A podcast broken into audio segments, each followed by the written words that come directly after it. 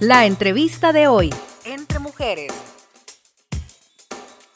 Muy buenos días, amigas y amigos que nos escuchan a través del 106.9 del FM. Es un placer enorme nuevamente acompañarles otro viernes en una emisión más de su programa Entre Mujeres. Este programa hecho a través de esta frecuencia para la mujer salvadoreña. Hoy tenemos otro tipo de entrevistas, siempre trato de tenerle variedad a, ustedes que nos escuchan. Y ahora vamos a hablar de algo que se llama Palabras de la Nueva Mujer. Esto es a cargo de estudiantes de la licenciatura en letras de la Universidad de El Salvador. Y tengo acá el placer de que me acompañen Carolyn Díaz y Vanessa Gámez para que podamos hablar acerca de este proyecto. Vamos a darle la más cordial bienvenida. Carolyn, muy buenos días. ¿Qué tal? ¿Cómo estás? Buenos días, estoy muy bien y primeramente quisiera agradecer la invitación de tenernos acá para que podamos hablar de nuestro proyecto. Vanessa, muy buenos días. Muy buenos días, también estoy agradecida de poder estar acá y poder comentarles un poquito más sobre nuestro proyecto para que puedan apoyarlo. ¿Qué es Palabras de la Nueva Mujer, chicas? ¿Cómo, cómo ¿Cómo es el proyecto? ¿De qué se trata? Bueno, Palabras de la Nueva Mujer es un proyecto de literatura salvadoreña hecha por mujeres. Lo, nuestra meta principal es difundir la literatura que mujeres están creando y que, bueno, en un pasado también crearon, ya que, pues, al conocer más o menos el, el mundo de la literatura del país, vemos de que hay una... Hay muy poco interés sobre la literatura de mujeres. Entonces el proyecto trata de recuperar toda la literatura que se ha dejado de lado en el pasado de que han hecho mujeres y traerlas, presentarlas por medio de publicaciones en Facebook y en Instagram. Y también este, tenemos ponencias en las cuales también se habla de literatura hecha por mujeres. ¿Y cómo se les ocurrió hacer este, este proyecto?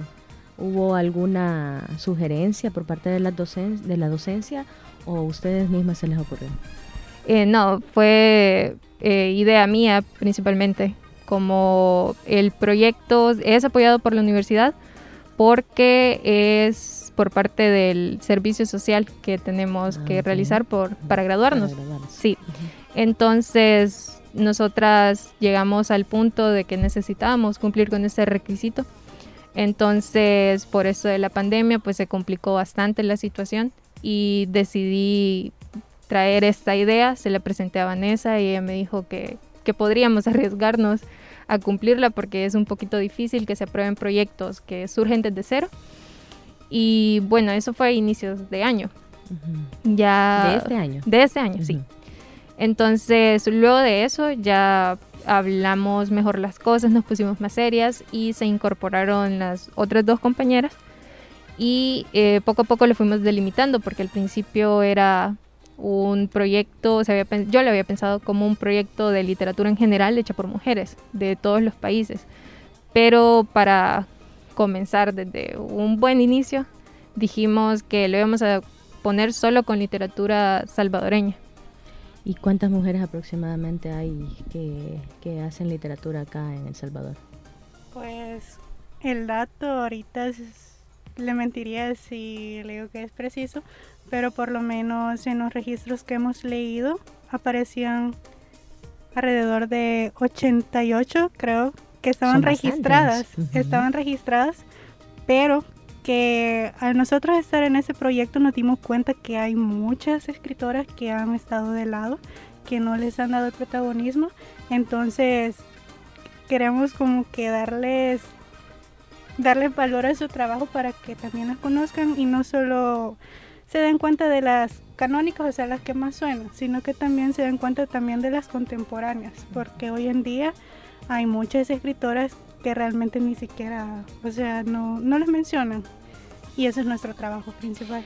Si yo quiero escribir, escribir un libro, si quiero escribir poemas, eh, si quiero escribir literatura en general, ¿tengo que estudiar licenciatura en letras obligatoriamente?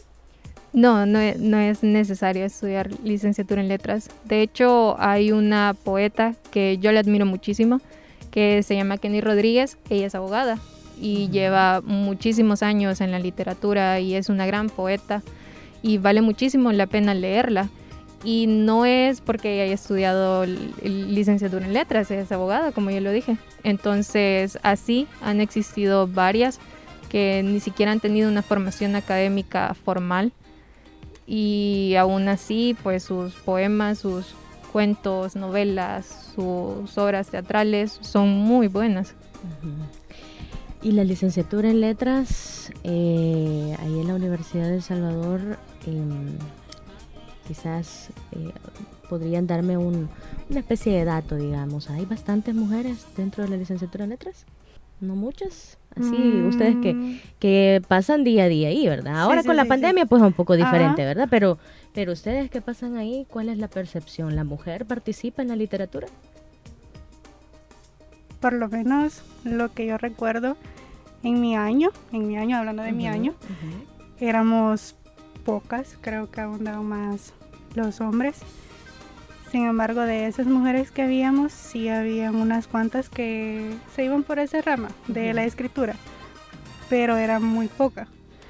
Quizás por lo mismo de que se vuelve complicado esa situación, pero mayormente son hombres los que abundan, que están dentro de la poesía, narrativa y ese tipo de cosas, y las mujeres quedan un poquito relegadas. ¿Y cómo se te, te ocurrió, Carolyn, estudiar licenciatura en letras? Porque eso también les voy a interrogar. es que nunca había tenido eh, invitadas como ustedes, entonces ahora las vamos a aprovechar. Bueno, eh, desde bachillerato a mí por una maestra me comenzó a interesar muchísimo el lenguaje. Pero principalmente, bueno, mi opción primera no era licenciatura en letras. Entonces, como en bachillerato pasé una gran crisis existencial de qué quería estudiar, eh, me decidí por querer estudiar psicología. entonces, hice un primer examen en la licencia de la universidad para la licenciatura en psicología, pero no quedé en la primera vuelta. Entonces, bueno, cuando lo hice lo repetí ya solo estaba licenciatura en letras y otras opciones. Entonces me metí a licenciatura en letras. Quedé. Entonces, eh, en los primeros meses, digamos, yo todavía seguía con esa idea de que me quería cambiar de carrera. Pero ya al el haber cursado tres materias, luego el siguiente ciclo, me decidí porque ya no me quería cambiar porque la verdad la licenciatura en letras sí me gustó bastante. En mi caso, creo que pasé una situación similar a la de Karen. Y quizás la mayoría de pensar, o sea, no vienen para letras, ¿verdad? Porque al final ni siquiera yo venía para letras. Mi opción, o sea, la opción que yo quería era idiomas. Pero si se dan cuenta es de la misma de humanidades. Siempre está dentro de humanidades.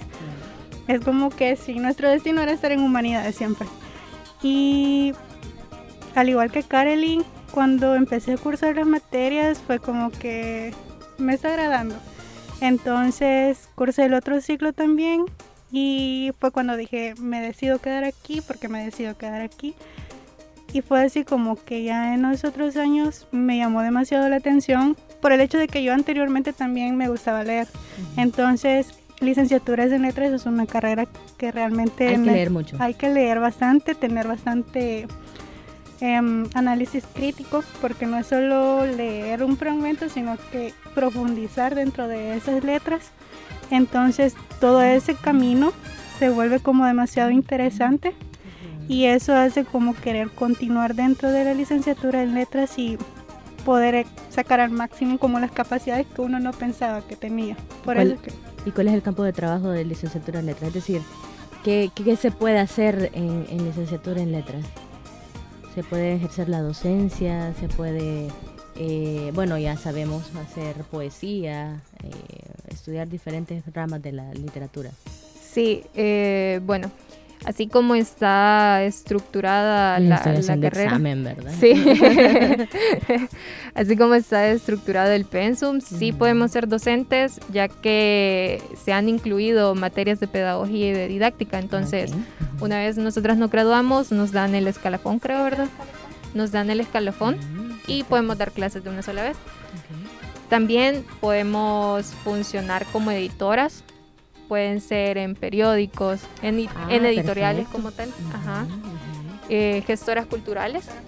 como lo que estamos haciendo también nosotros en nuestro proyecto ahorita, porque nos encantamos. Nos encargamos todo esto de la gestión cultural, además de cuestiones como de edición, porque estamos en la edición de varias cosas, como la revista.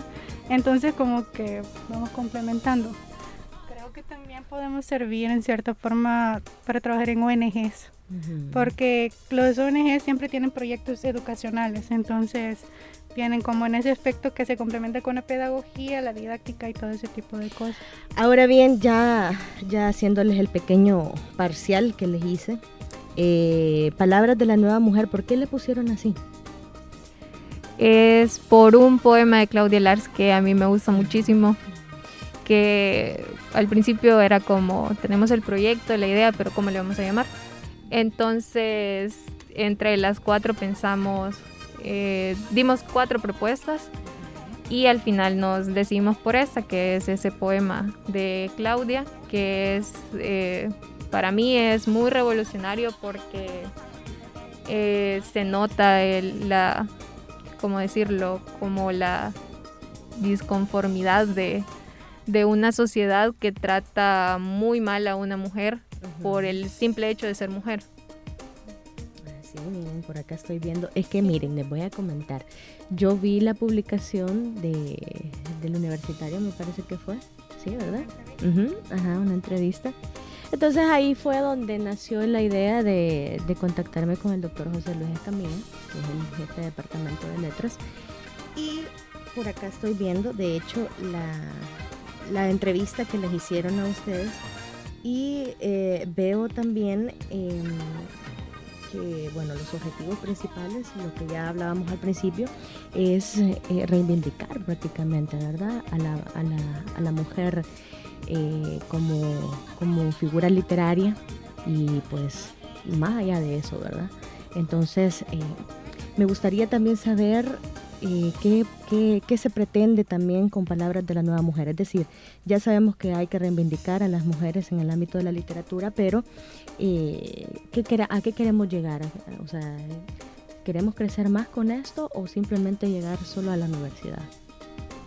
No, desde un principio nosotras dijimos de que no lo queríamos limitar solo al público de la universidad, porque la literatura no es un conocimiento nada más académico. La literatura puede llegar a todas las personas que se interesen a ella.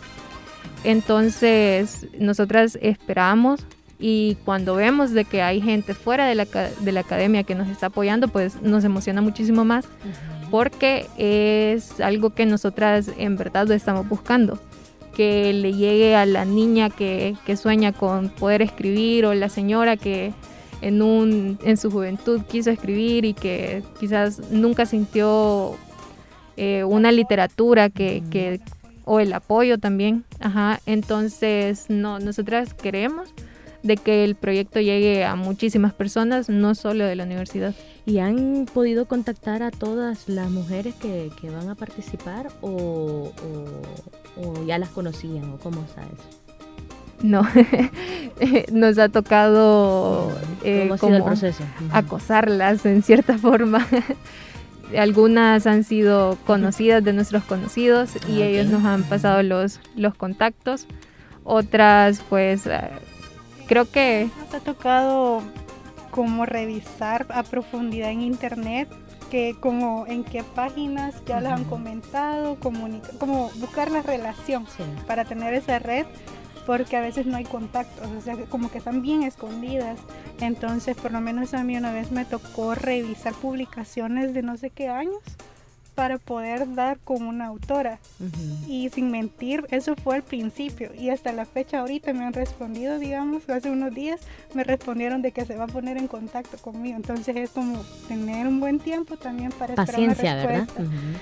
Paciencia, más, así más que todo sería la paciencia. ¿Y la universidad cómo las ha apoyado? En la universidad nos ha apoyado muchísimo, para nuestra sorpresa, porque al principio era como, bueno, es un proyecto, pero no sabíamos de qué iba a causar el impacto que está causando ahorita. Entonces la universidad sí nos ha estado apoyando y quizás también eso se lo debemos al doctor, que aparte de ser el, jefe del departamento de letras, es nuestro asesor. Entonces, él también nos ha ayudado a estarnos comunicando con las autoridades de, la universidad. Perfecto. ¿Y cómo se sienten ustedes dos? Bueno, en nombre de sus otras dos compañeras también, ¿verdad? ¿Cómo se siente eh, realizar o o mejor dicho, materializar lo que ustedes se imaginaron algún día? Hasta la fecha ahorita se siente muy gratificante por la respuesta que se ha tenido. Es decir, uno se siente contento cuando ve que todo su esfuerzo tiene sus frutos.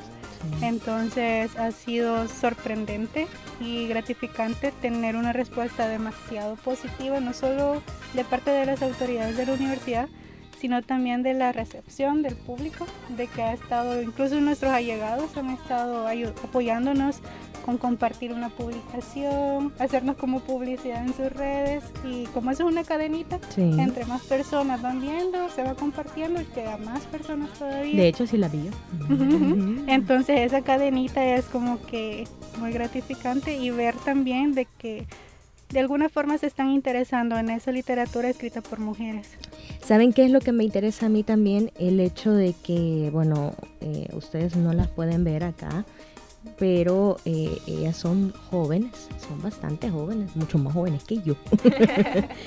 pero eh, la verdad es que es, en esta sociedad hoy en día prácticamente es, es casi nulo el hecho de que un joven, una, una joven como ustedes, se dediquen a esto, ¿verdad? A buscar otra manera de, ser un ente activo en la sociedad, pero de una manera más, más productiva, ¿verdad? El hecho de, las letras, por eso yo les, les, preguntaba mucho acerca de la carrera, porque eh, la mayoría de personas escoge esta carrera porque no quedó en otra, ¿verdad? Entonces, eh, al llegar a letras, se dan cuenta de que todo es diferente. Y se lo digo por experiencia propia porque yo también me desvié un poquito. Yo estudiaba biología y me, y me desvié demasiado al periodismo, ¿verdad? O sea, me vine de, ciencias naturales y matemáticas a, ciencias y humanidades. Entonces, este, lo curioso es el hecho de que poco a poco eh, la carrera te va enseñando y te va mostrando otro tipo de cosas. Y, y me parece que el caso de ustedes debió de ser así, ¿verdad? Y ya, ya estaba previsto que ustedes se iban a dedicar a, la licenciatura en letras, ¿no? Entonces, eh, bueno, eh, no sé qué más proyectos tendrán ahí en, la, en Palabra de las Nuevas Mujeres.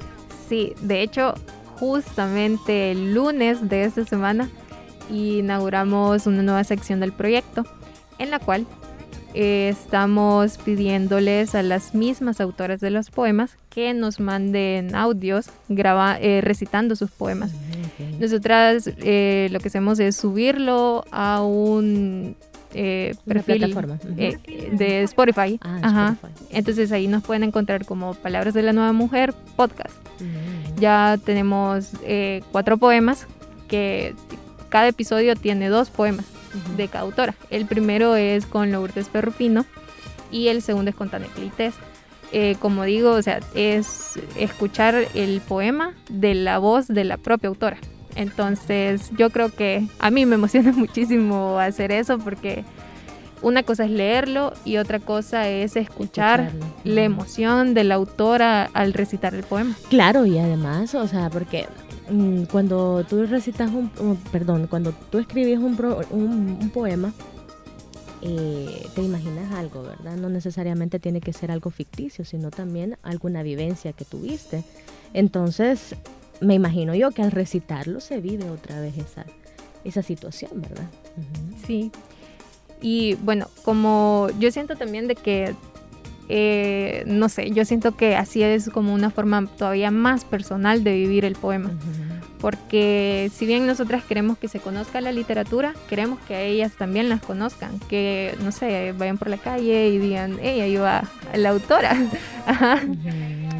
Entonces creo que también es importante para nosotras que se ha reconocido, o sea, la literatura salvadoreña, pero también el trabajo de la mujer en la literatura salvadoreña. ¿Y quiénes más están participando o van a participar? ¿Tienen previsto ustedes? Sí, este mayo 21 tenemos una ponencia con Francisca Alfaro. Ella es una poeta ya de varios años, también es licenciada en letras. Y ella estará con nosotras. Eh, eh, luego de esa ponencia tenemos otra, pero hasta el siguiente mes, que sería con Lourdes Ferrupino. La que ya me La que ya había mencionado. Y otra que ya había mencionado también es Kenny Rodríguez. Con ella cerraríamos el ciclo de charlas. Perfecto. Y solo va a durar el viernes 21 de mayo. O, el ciclo de charlas. El ciclo de charlas va hasta junio. Ah, hasta junio. Ajá, porque tenemos solo una ponencia por mes. ¿Y cómo están haciendo con esto de la pandemia? ¿Cómo, cómo se está...? Bueno, como esto nació a principios de este año, ¿verdad? Entonces, ¿cómo nació esa... Eh, a pesar de la pandemia, pues pudieron hacer el proyecto, ¿verdad?